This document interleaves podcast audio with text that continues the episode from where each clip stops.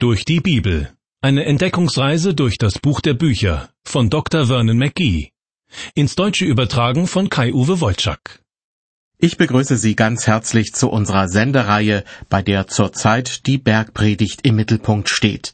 Sie ist Bestandteil des Matthäusevangeliums und umfasst die Kapitel fünf bis sieben. Den Namen Bergpredigt hat sie bekommen, weil sich Jesus mit seinen Jüngern auf einen Berg zurückgezogen hat, um ihnen dort in aller Ruhe zu erzählen, was Gott mit dieser Welt vorhat und was er, Jesus, sich von den Menschen wünscht, die ihm nachfolgen. Beim Lesen der Bergpredigt wird einem recht schnell klar, dass sich vieles nicht ohne weiteres in die Tat umsetzen lässt. Die Verhältnisse in der Welt sind nicht so, dass man streng nach den Vorgaben der Bergpredigt leben kann. Ja, Sie und ich würden es allein auch deshalb nicht schaffen, weil wir diesen Vorgaben nicht entsprechen, nicht gerecht werden können. Was hat es dann aber mit der Bergpredigt auf sich? Ich bezeichne sie gern als eine Art Regierungserklärung für das Reich Gottes. Jesus, der König dieses Reiches, spricht über die großen Grundsätze und Ziele, die im Reich Gottes verwirklicht werden sollen. Dass das Reich Gottes nahe herbeigekommen ist, haben Jesus und Johannes der Täufer gleichlautend verkündet.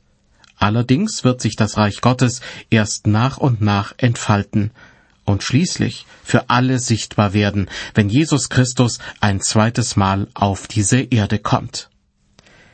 Die Bergpredigt Jesu. Allein im Matthäusevangelium ist sie zu finden.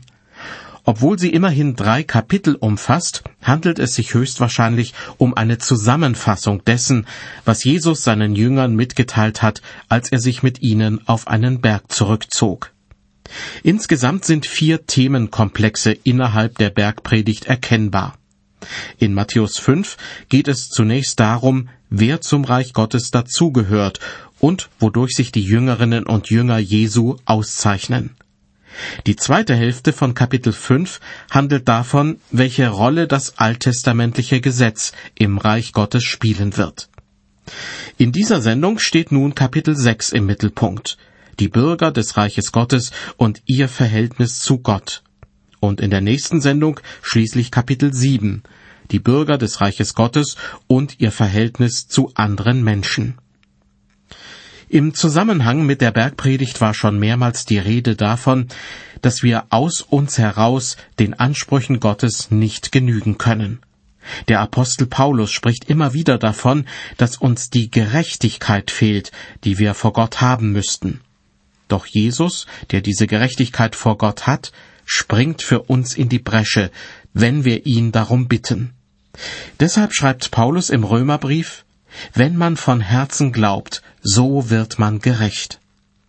Einerseits bedeutet das für Christen, sie brauchen nichts mehr zu tun, um sich einen Platz im Reich Gottes zu verdienen. Aber weil sie erlöste Menschen sind, werden sie auf verschiedene Weise Gott ihre Dankbarkeit zeigen. Und genau das ist das dritte von den vier großen Themen der Bergpredigt, die ich eben aufgezählt habe die Bürger des Reiches Gottes und ihr Verhältnis zu Gott.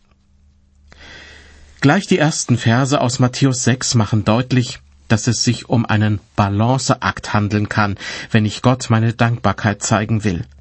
Wenn meine innere Einstellung nicht stimmt, wird aus meinen guten Taten ganz schnell eine Zurschaustellung meines Glaubens. Jesus warnt deshalb seine Jünger, Habt Acht auf eure Frömmigkeit, dass ihr die nicht übt vor den Leuten, um von ihnen gesehen zu werden. Ihr habt sonst keinen Lohn bei eurem Vater im Himmel. Wenn du nun Almosen gibst, sollst du es nicht vor dir ausposaunen lassen, wie es die Heuchler tun in den Synagogen und auf den Gassen, damit sie von den Leuten gepriesen werden. Wahrlich, ich sage euch, sie haben ihren Lohn schon gehabt. Diese Sätze sind voll von beißender Ironie. Wenn du Almosen gibst, sollst du es nicht vor dir ausposaunen lassen. Stellen wir uns das doch mal bildlich vor. Ein Pharisäer zum Beispiel hat gerade seine Spendierhosen an. Doch statt ein paar bedürftigen Mitmenschen diskret etwas zuzustecken, lässt er draußen die Posaunen blasen. Die Leute strömen herbei und dann wird verkündet, Hört zu, liebe Leute, unser hochverehrter Gamaliel will heute zur Ehre Gottes den Armen unter die Arme greifen. Wer unter euch große Not leidet, der trete hervor und lasse sich beschenken. Und dann brandet Beifall auf, und der Pharisäer genießt die Anerkennung des Volkes. Soweit das Bild, das vor meinem Auge entsteht, wenn ich Jesus sagen höre, wenn du Almosen gibst, sollst du es nicht vor dir ausposaunen lassen. So plump wird das natürlich niemand machen, meinen Sie vielleicht. Aber als Gemeindepastor habe ich einiges miterlebt, was dem sehr nahe kommt. So erinnere ich mich an einen wohlhabenden Mann aus meiner Gemeinde, der zu bestimmten Anlässen immer sein Scheckbuch zückte. Vor den Augen anderer Leute stellte er einen Scheck aus und übergab ihn mir mit einer ausholenden Handbewegung. Nicht so öffentlichkeitswirksam, aber für mich noch belastender war das Verhalten einer Frau, die mir immer wieder einmal die Besorgnisse einer guten Freundin vortrug. Die war mit meiner Art der Verkündigung manchmal nicht ganz einverstanden. Diese Besorgnisse der Freundin, so wurde mir gesagt, müsse man ernst nehmen, schließlich würde sie unsere Gemeinde jeden Monat finanziell kräftig unterstützen. Sie können sich sicher vorstellen, dass ich mich ganz schön unter Druck gesetzt fühlte. Aus dieser Erfahrung heraus habe ich mir vorgenommen, dass möglichst keine weitere Person davon erfahren soll, wen oder was ich mit meinem Geld unterstütze. Diese Sache geht nur Gott etwas an. Zurück zum Bibeltext, Matthäus 6, die Verse 3 und 4. Jesus spricht, Wenn du aber Almosen gibst, so lass deine linke Hand nicht wissen, was die rechte tut, damit dein Almosen verborgen bleibe. Und dein Vater, der in das Verborgene sieht, der wird dir's vergelten. Die linke Hand soll nicht wissen, was die rechte tut. Das gilt auch dann, wenn die Linke mal wieder Geld ausgeben will für irgendwelchen Schnickschnack, während die Rechte einem Menschen in Not helfen will. Die nächsten Verse in Matthäus 6 handeln davon, wie Christen im Gebet mit Gott Kontakt aufnehmen können. Jesus sagt, Verse 5 und 6, und wenn ihr betet, sollt ihr nicht sein wie die Heuchler, die gern in den Synagogen und an den Straßenecken stehen und beten, damit sie von den Leuten gesehen werden. Wahrlich, ich sage euch, sie haben ihren Lohn schon gehabt. Wenn du aber betest, so geh in dein Kämmerlein und schließ die Tür zu und bete zu deinem Vater, der im Verborgenen ist. Und dein Vater, der in das Verborgene sieht, der wird dir's vergelten. Nicht beten wie die Heuchler. Was Jesus zu diesem Thema zu sagen hat, lässt an Deutlichkeit nichts zu wünschen übrig. Hierzulande ist es ja nicht gerade üblich, in aller Öffentlichkeit zu beten. Im alten Israel war das aber anders. Die meisten Juden trugen zum Gebet einen Talit, einen Gebetsmantel, der eigentlich eher einem Tuch ähnelt, allerdings mit einer Öffnung für den Kopf. Anhand des Talits konnte man ziemlich leicht erkennen, wie oft jemand zum Beten ging, sprich, wie fromm diese Person war. Jesus dagegen möchte nicht, dass solche Rückschlüsse gezogen werden. Denn keiner weiß, wie innig das Verhältnis zwischen dem Beter und Gott wirklich ist. Wer weiß, ob ein langes, sehr schön formuliertes Gebet nicht womöglich nur bis zur Zimmerdecke geht, weil derjenige, der es betet, nicht mit aufrichtigem Herzen vor Gott tritt. Und manch ein stummer Hilfeschrei von verzweifelten Menschen wird Gottes Ohr direkt erreichen und ihn zum Handeln bewegen. Jesus sagt in Vers 6, Geh in dein Kämmerlein und bete zu deinem Vater, der im Verborgenen ist. Das ist etwas ganz Besonderes, dass Menschen den großen heiligen Gott als ihren Vater anreden dürfen. Wenn Sie als Kinder Gottes etwas von ihm wollen, brauchen Sie keine Petition zu verfassen und müssen sich um keine Audienz bemühen, sondern das geht ganz einfach. Sie suchen sich ein stilles Plätzchen und schütten dann Gott Ihr Herz aus. Wie wird man ein Kind Gottes? Im Johannesevangelium Kapitel 1 steht die Antwort. Wie viele ihn, Jesus, aber aufnahmen, denen gab er Macht, Gottes Kinder zu werden, denen, die an seinen Namen glauben. Das Gebet zu Gott ist also eine sehr persönliche Angelegenheit. Am besten kann man es vielleicht mit einem vertraulichen Gespräch zwischen zwei Menschen vergleichen. In den Versen 9 bis 13 folgt nun ein Gebet, das Jesus seinen Jüngern ganz offensichtlich als ein Muster an die Hand gibt, das sogenannte Vaterunser. Kurz und schnörkellos umfasst es viele Lebensbereiche und bringt gleichzeitig zum Ausdruck, dass sich jemand hier in tiefem Vertrauen an seinen himmlischen Vater wendet. Jesus fordert seine Jünger auf, Vers 9, Darum sollt ihr so beten, unser Vater im Himmel, dein Name werde geheiligt. Wie kann Gottes Name geheiligt werden? Natürlich, indem wir Gott mit Respekt anreden und seinen Namen nicht missbrauchen. Vielmehr aber noch dadurch, dass wir, wie es so schön heißt, seinem Namen alle Ehre machen. Der israelitische Stammvater Abraham ist dafür ein gutes Vorbild. Als er nach Kanaan kam, baute er an verschiedenen Orten, die ihm etwas bedeuteten, einen Altar. Das bekamen die Einheimischen mit. Aha, dieser Abraham ist offenbar ein frommer Mann, werden sie bei sich gedacht haben. Mit der Zeit lernten einige von ihnen Abraham kennen, trieben Handel mit ihm und stellten fest, dass er die geschlossenen Verträge zu 100 Prozent einhielt. Und auch sonst konnte man sich auf seine Worte stets verlassen.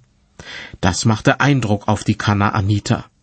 Schließlich kamen sie zu dem Schluss, dass jener Gott, den Abraham anbetete, wirklich ein heiliger Gott sein musste. Bei seiner Begegnung mit Abimelech sagte dieser zu Abraham, Gott ist mit dir in allem, was du tust. Und einige Zeit später wurde Abraham von den Hethitern mit den Worten angeredet, Höre uns, lieber Herr, du bist ein Fürst Gottes unter uns. Das heißt doch, Abraham muss seinen Glauben so aufrichtig gelebt haben, dass heidnische Menschen daraus geschlossen haben, dass er einem heiligen und großartigen Gott dient. Das ist die schönste Art und Weise, diesen einen Satz aus dem Vater Unser in die Realität umzusetzen.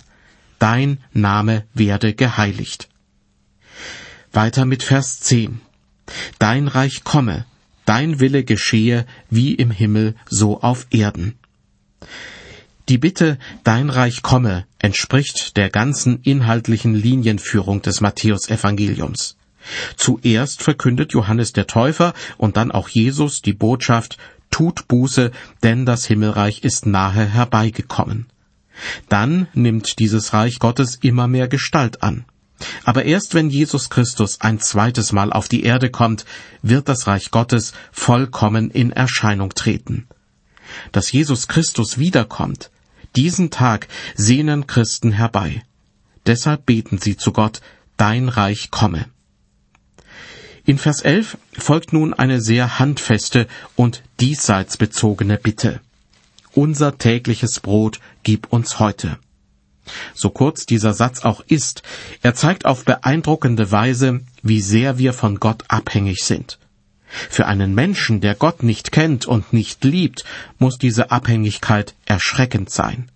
Wer aber in Gott seinen himmlischen Vater sieht, der weiß, dass er bei ihm in guten Händen ist. Deshalb bitten Christen ihn Tag für Tag, dass er ihnen das Nötige zum Leben gibt. Weiter mit Vers 12, die nächste Bitte im Vater unser. Und vergib uns unsere Schuld, wie auch wir vergeben unseren Schuldigern. An diesem Vers sieht man sehr schön, dass das Vaterunser tatsächlich eine Art Mustergebet ist, das Jesus seinen Jüngern vorschlägt. Denn für ihn selbst, den Sohn Gottes, gibt es keinen Grund mitzubeten und vergib uns unsere Schuld. Interessant ist die Formulierung, wie auch wir vergeben unseren Schuldigern. Das hört sich, mit Verlaub gesagt, ziemlich gesetzlich an als ob Gott uns nur in dem Maße vergeben würde, wie wir es unseren Mitmenschen gegenüber tun. Wenn es tatsächlich so wäre, wäre es fürchterlich, denn ohne Frage würden wir scheitern. Wie ist diese Bitte aus dem Vater unser also gemeint? Ich verstehe den Satz so Vergib du uns bitte unsere Schuld, und wir vergeben denen, die an uns schuldig geworden sind. Für diese Deutung spricht erstens die eben genannte Tatsache, dass wir selbst niemals so vergeben könnten, wie Gott es tut. Und zweitens gibt es im Epheserbrief Kapitel 4 eine Aussage, die sich genau mit der von mir vorgeschlagenen Deutung deckt. Paulus schreibt dort, Seid aber untereinander freundlich und herzlich und vergebt einer dem anderen, wie auch Gott euch vergeben hat in Christus. Also, kein gegenseitiges Aufrechnen, so nach dem Schema, vergib mir meine Schuld in dem Maße, wie ich die Schuld meines Nächsten vergebe. Und damit komme ich zu Vers 13, dem Abschluss des Vaterunsers. Und führe uns nicht in Versuchung, sondern erlöse uns von dem Bösen. Denn dein ist das Reich und die Kraft und die Herrlichkeit in Ewigkeit. Amen. Der erste Satz in diesem Vers sorgt unter Christen manchmal für Verunsicherung. Ist es denn tatsächlich möglich, dass Gott in Versuchung führt? Und zwar nicht, um unseren Glauben auf die Probe zu stellen, sondern damit wir dem Bösen dienen. So wie der Satz hier steht, lässt er tatsächlich diesen Schluss zu, denn es heißt ja, sondern erlöse uns von dem Bösen. Doch das würde dem widersprechen, was im Jakobusbrief zu diesem Thema steht. Dort heißt es ausdrücklich, niemand sage, wenn er versucht wird, dass er von Gott versucht werde, denn Gott kann nicht versucht werden zum Bösen und er selbst versucht niemand. Der scheinbare Widerspruch zwischen dem Vater unser und der Aussage im Jakobusbrief löst sich auf, wenn man beim Übersetzen des Bibeltextes aus der Originalsprache nicht so sehr auf den Wortlaut, sondern vor allem auf den Sinn achtet. In einer neueren Bibelübersetzung wird diese Bitte aus dem Vater unser folgendermaßen wiedergegeben.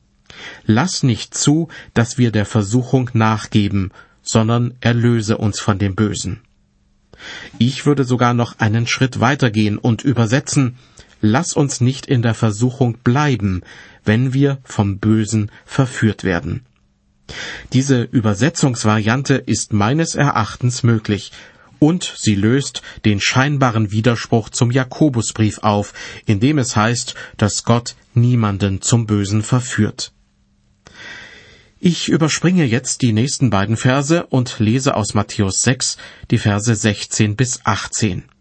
Dort geht es um die Bedeutung des Fastens. Jesus sagt zu seinen Jüngern, Wenn ihr fastet, sollt ihr nicht sauer dreinschauen wie die Heuchler, denn sie verstellen ihr Gesicht, um sich vor den Leuten zu zeigen mit ihrem Fasten.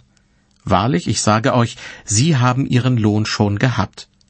Wenn du aber fastest, so salbe dein Haupt und wasche dein Gesicht, damit du dich nicht vor den Leuten zeigst mit deinem Fasten, sondern vor deinem Vater, der im Verborgenen ist. Und dein Vater, der in das Verborgene sieht, wird dir's vergelten. In den letzten Jahren wird der Sinn des Fastens von vielen Menschen wieder neu entdeckt. Manche tun es aus Gesundheitsgründen, etwa um abzuspecken. Andere versprechen sich Auswirkungen auf ihre Konzentrationsfähigkeit und wollen erleben, was beim Fasten in ihnen vorgeht. All das spielt beim Fasten für Gott nur eine untergeordnete Rolle. Und wie schon einige Verse zuvor bei dem Abschnitt über das Gebet empfiehlt Jesus auch hier, bitte keine zur Schaustellung eures Glaubens. Ihr müsst ja nicht fasten, aber wenn ihr es tut, dann ist es eine Sache, die nur euch und Gott etwas angeht. Der nächste Abschnitt in Matthäus 6 handelt vom irdischen Reichtum und welche Abhängigkeiten sich daraus ergeben können. Die Verse 19 bis 21. Jesus warnt seine Jünger, Ihr sollt euch nicht Schätze sammeln auf Erden, wo sie die Motten und der Rost fressen und wo die Diebe einbrechen und stehlen. Sammelt euch aber Schätze im Himmel, wo sie weder Motten noch Rost fressen und wo die Diebe nicht einbrechen und stehlen.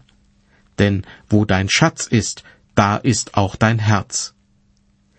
Ich kenne eine ganze Reihe von Christen, die davon überzeugt sind, dass man mit Geld letztlich nichts Gutes bewirken kann. Für sie ist Geld scheinbar nur ein notwendiges Übel, mit dem sie ihren Lebensunterhalt bestreiten aber ein geistlicher Verwendungszweck scheint für sie ausgeschlossen zu sein. Ich sehe das anders und berufe mich dabei auf den eben gelesenen Vers. Jesus sagt, dass wir nicht Schätze auf Erden, sondern Schätze im Himmel sammeln sollen.